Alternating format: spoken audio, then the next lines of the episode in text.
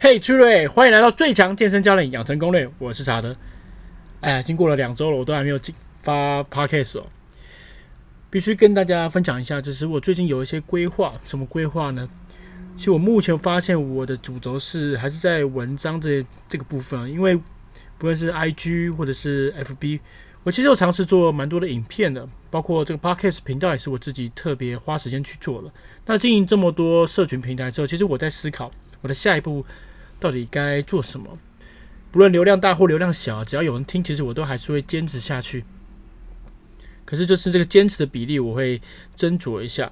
所以如果未来的话，我的 podcast 就可能会不定期更新，但是我还是希望会有更新的，可能一个月两篇或三篇。所以如果你已经听了一阵子的朋友，可能要先跟你说声抱歉，因为未来的话，我有其他的事情想要做。像我最近开始写小说，对，没有听错，是写小说。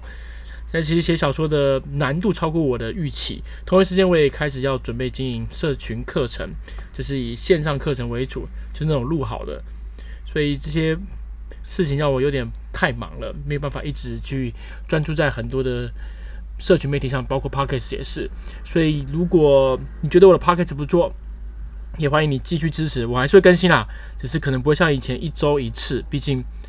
真的有时候要有所选择，我真的不能够兼顾全部，对，所以先跟大家分享一下目前的近况。好，那今天我们来聊什么呢？今天要来聊聊二零二三年的规划。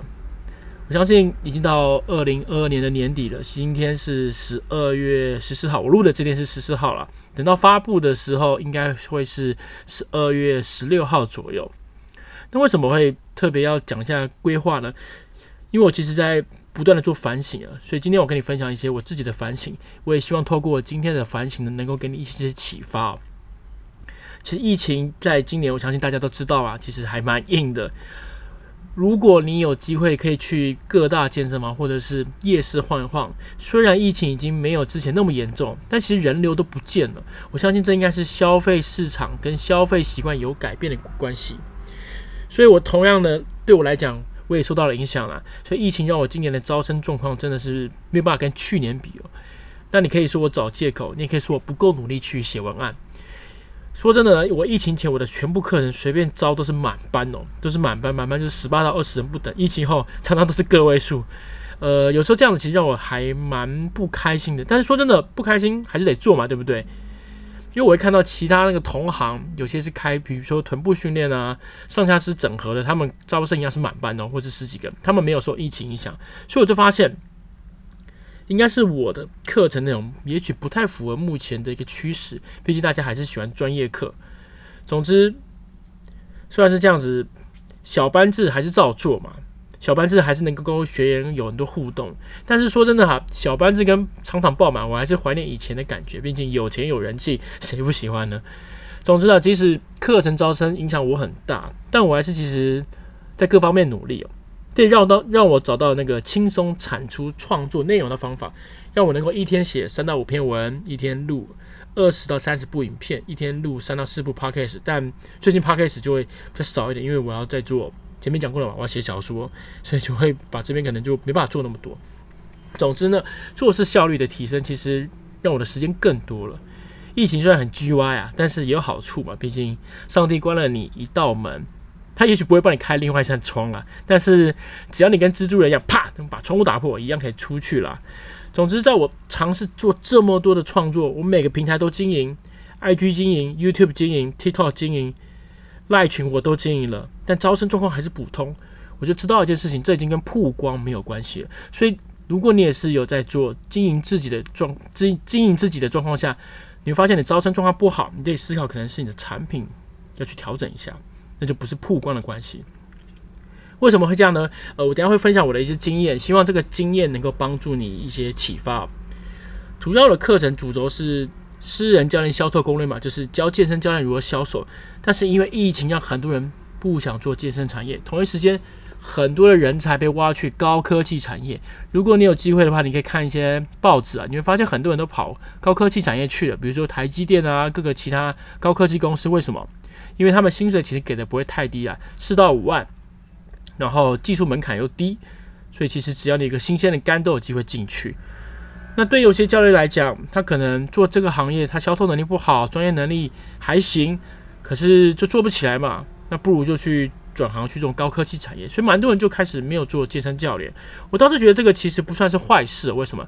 因为真的来做教练的，现在来做的，他要的就是喜欢这个行业，他不会再像以前一样，可能乱七八糟的人啊，卖个三个月、半个年啊就离开了。现在来做教练的，应该就是真的喜欢教练的。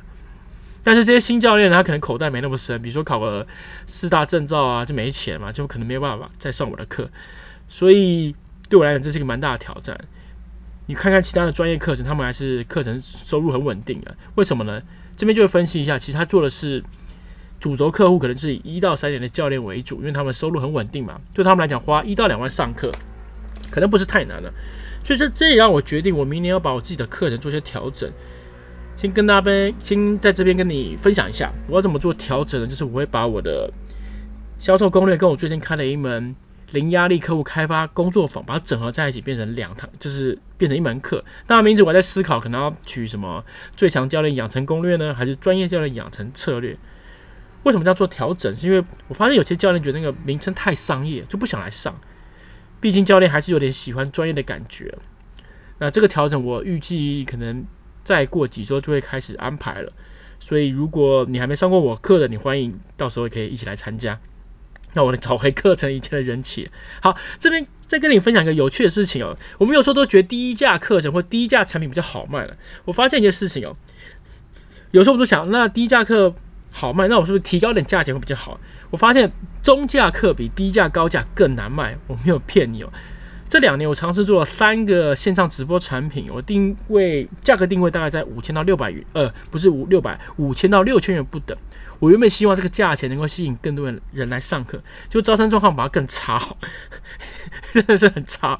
然后我老婆还酸我，哎，查的你是不是不行啊？别人课一直开，你到底在冲三小？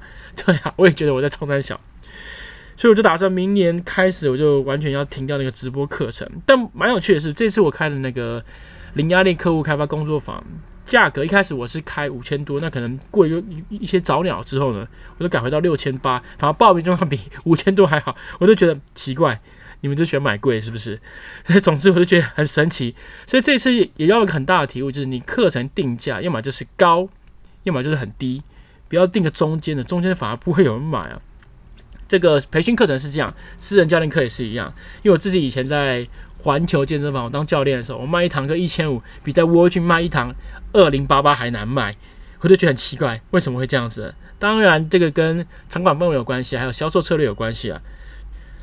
但重点还是，如果你是低价的低价课程，或是中价课程，那个销售流程不好，其实也不好卖。所以我后来发现，销售流程呢，其实会比价格来的更重要的。OK，啊，总之拉塞了很多啊。那为什么明年我开始会打算就是停掉一些直播课程？为什么要这样做？是因为我想要让自己不要教那么多课，你可以理解吗？因为讲师呢，其实跟健身教练是一模一样的。你课多，虽然赚的多，但是你也累啊。而且当讲师，如果你课多，那个累是教练的好几倍，因为教练是一对一嘛，你搞定一个人就好。但是讲师可能搞定十个、二十个，你反而很累啊。所以未来我会做更多的线上课程。那也让那一些，比如说香港啊、中国那边的教练也能能够机会来上一下，因为其实我有一些粉丝是中国跟香港还有新加坡那边的，所以没有线上课，他们就没办法报名嘛。所以明年就会花比较多时间做线上课程，当然也是需要多点被动收入了。好，今天最后面要跟你再分享一下，我们要做一个高价的课程。前几年我跟一个很厉害的讲师咨询哦，他就跟我说。查的，其实要做三到五万的混合制课程，就是结合影音跟陪伴式课程。然后有些内容呢，你就可以录成影片让学员看，就能当成那个奖励的产品啊，促使学员去做事情，促使学员按照你的工做去做。所以后面再办一个成果发表会，让学员觉得有荣耀感。当然这些听起来很费工了，但其实我听着听完觉得很有趣哇！如果一个课可以三到五万嘛，假设算三万好，收六个人就十八万了。比你收二十个人八千块还多，所以我认为这种高价课程是我明年会尝试的，但我形式上还没聊，还没思考，看是要做管理呢，还是要做线上课，还是要做个人品牌经营，我来思考一下。OK，还有一件事情，我觉得我明年会做的挑战就是开启合作之路。我先说为什么我很少跟人家合作，当然就是遇到太多那种直销或者是来乱的那种白嫖的啊，因为那种。真的很多直销那种很爱乱，他们都会用啊，我们来合作一下，合合作一下。但其实他那不是合作，那个叫做凹你啊，让你免费帮他曝光或是买他的东西，那是白嫖，好不好？所以总之，这让我其实不太信任陌生人，所以我其实很少跟人家合作。那今年我开始做了一些改变，你会发现，如果你上过我课的人，我都会开始邀请有些人回来复训，复训当助教。那一方面是让学员再回来看嘛，另另一方面是当你回来的时候，其实你会。回顾上一次没有看到的东西，当时你可能在专注在别的内容，但这一次你在复训的时候，其实你可以学到更多东西。所以一方面我是想让学员回流，同一时间让大家可以互相交流。为什么这样做？是因为我想创造自己的社群。现在那么多社群媒体都在线上嘛，其实我们也要记得一件事情：线下的影响力比线上大十倍，线下的影响力比线上大十倍。所以做线下社群就是实体社群，是我明年要做的事情。当然啦。以我本来的人脉就可以找到很多高手合作了，但其实高手呢，呃，他就不缺合作机会了。而为什么要去 push 我的学员创造舞台呢？因为有时候他们缺的是舞台啊，缺的是认同感跟归属感。所以这边顺便提一下，如果你上过我课的，欢迎来复训来当助教。那也有机会，如果你也开始对一些自媒体影音制作有兴趣，我最近都在找一些朋友来合作拍影片。如果你有一些好的题材，也欢迎找我一起拍影片。总之呢。讲了那么多，这一集比较像是一些聊聊最近的近况啦。我发现其实自己总是在挑战艺人公司的创作极限呐，虽然累得很靠北，但是也很爽。总之，呃，听完这集的，希望我的一些分享能够帮助到你，也期待快到二零二三年的的这个尾声啊，我们都能够过得更好。OK，那这一集就到这边，我们下期再见啦，拜拜。